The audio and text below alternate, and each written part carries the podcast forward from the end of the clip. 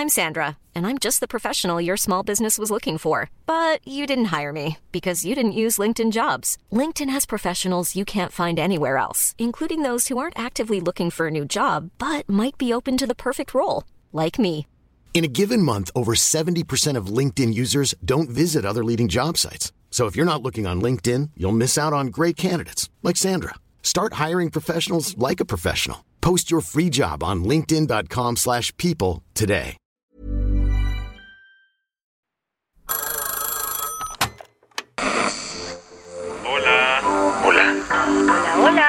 ¿Estás ahí? ¿Quieres saber lo que está pasando en tu país y en el mundo en, pocos, minutos? Te lo cuento. Te lo cuento, te lo cuento. Hoy es lunes 14 de noviembre de 2022 y estas son las principales noticias del día. Te lo cuento. Miles de personas se reunieron ayer para protestar contra la reforma electoral de López Obrador. La convocatoria de organizaciones de la sociedad civil para salir este domingo a marchar en defensa del Instituto Nacional Electoral sí animó a mucha gente a salir a las calles. Miles protestaron en 26 ciudades de México en contra de la reforma electoral que propone el presidente López Obrador. Y para que la gente tuviera más motivos para protestar, el viernes por la noche la Cámara de Diputados aprobó el presupuesto de egresos para el próximo año. En una sesión llena de gritos y sombrerazos, los diputados avalaron un recorte de casi 5 mil millones de pesos al fondo del INE. Bueno, ¿y cómo estuvo la marcha ayer? Aunque hubo manifestaciones en todo el país e incluso en ciudades como Los Ángeles y Madrid, La que más sonó fue la de la Ciudad de México. Vestidas de blanco y morado, los colores del INE, miles de personas marcharon desde el Ángel de la Independencia hasta el Monumento a la Revolución. adultos mayores, papás y mamás, niños chiquillos y hasta varias mascotas caminaron toda reforma gritando consignas como el INE no se toca o a eso vine, a defender al INE. Pese a que era una convocatoria ciudadana, varios políticos se presentaron a la marcha, entre ellos el presidente nacional del PRI, Alito Moreno. Que para todo lo que le gritaron, mejor se hubiera quedado viendo al Checo Pérez.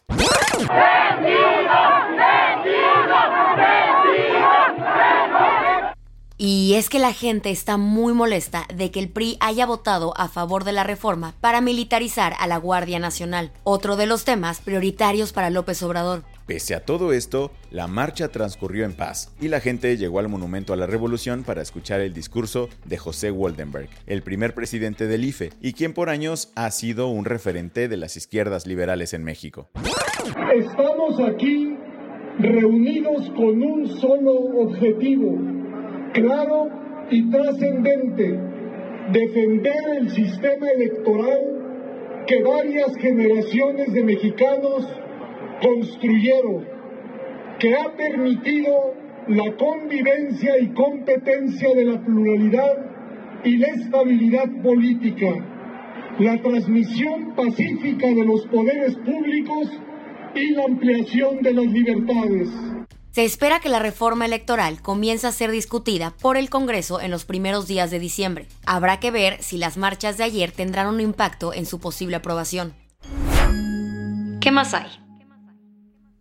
En un comeback increíble, el Partido Demócrata logró mantener su mayoría en el Senado de Estados Unidos. Las elecciones fueron el martes y no fue hasta el sábado por la noche cuando se confirmó. Los demócratas seguirán teniendo el control de la Cámara Alta de Washington por dos años más. La victoria azul llegó después de que la senadora demócrata Catherine Cortes Masto de Nevada logró mantener su asiento, al que el republicano Adam Laxalt ya le estaba haciendo ojitos. Sin embargo, la demócrata logró imponerse con el 48.8% de los votos. Con esto, el partido de Joe Biden y compañía aseguró 50 escaños en el Senado. Es decir, fue suficiente para conseguir la mayoría, ya que la vicepresidenta Kamala Harris también ejerce el cargo de presidenta de la Cámara Alta y su voto significó el desempate en favor de los demócratas. La victoria demócrata en Nevada se suma a la que consiguieron horas antes en Arizona. Entre eso y el mega desempeño de John Fetterman en Pensilvania, el Partido Demócrata selló su control del Senado.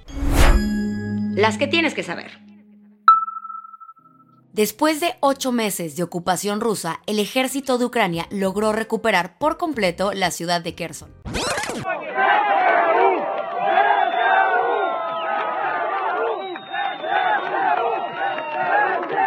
Así recibieron a los soldados ucranianos, pues miles salieron a festejar la liberación de su ciudad. Cientos de personas se juntaron a celebrar en la plaza pública con gritos de Kherson es Ucrania. Y no es para menos, pues se trata de la única capital regional que Rusia logró ocupar después de que inició su invasión el 24 de febrero. La reconquista ucraniana es un golpe durísimo para la estrategia militar rusa, que tuvo que ordenar un repliegue de las tropas.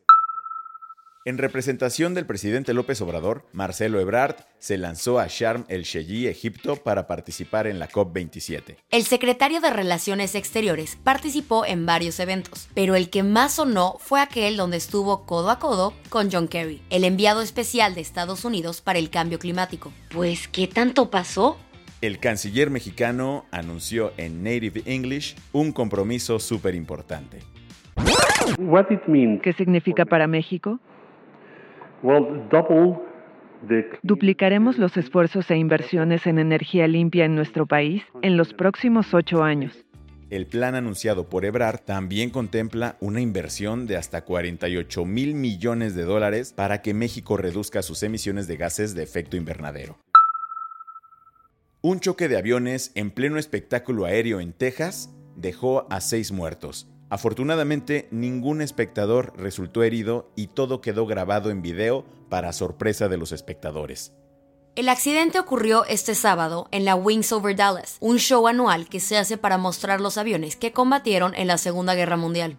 Los aviones involucrados fueron Boeing B-17 y un Bell P-63 King Cobra, que fueron usados por estadounidenses y soviéticos durante la guerra.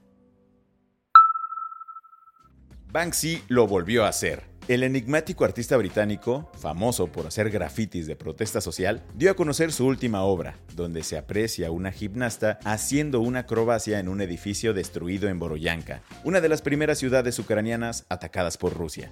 En una publicación de Instagram, el artista anónimo posteó tres fotos del mural sin dar ningún detalle sobre su ubicación específica. La del vaso medio lleno. A partir del 2024, la Universidad de Barcelona ofrecerá un curso obligatorio sobre la crisis climática. El anuncio llegó tras una protesta de siete días realizada por los alumnos e integrantes de la organización En Fossil Barcelona, que ocuparon la universidad exigiendo el fin de los combustibles fósiles. La materia se impartirá a 14.000 alumnos de licenciatura y posgrado, además de que tienen pensado diseñar un programa de formación para los 6.000 profesores. De esta forma, la Universidad de Barcelona se convirtió en la primera institución en tomar una medida similar. Con esto cerramos las noticias más importantes del día. Yo soy Baltasar Tercero. Y yo soy Isabel Suárez. Gracias por acompañarnos hoy en Te lo Cuento. Nos escuchamos mañana con tu nuevo shot de noticias. Chao.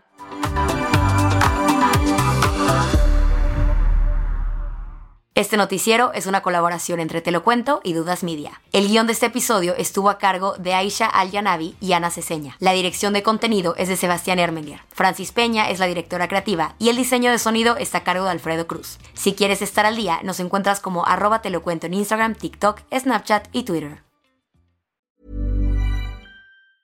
Hey folks, I'm Mark Marin from the WTF podcast and this episode is brought to you by Kleenex Ultra Soft Tissues your ally to help tackle your allergy symptoms this season. I love the change of seasons, but nobody loves pollen and all those other things floating in the air that make you sneeze during this nice weather. Kleenex Ultra Soft tissues are hypoallergenic and allergist approved. So fight back against watery eyes and runny noses without worrying about irritating your skin. For this allergy season, grab Kleenex and face allergies head on.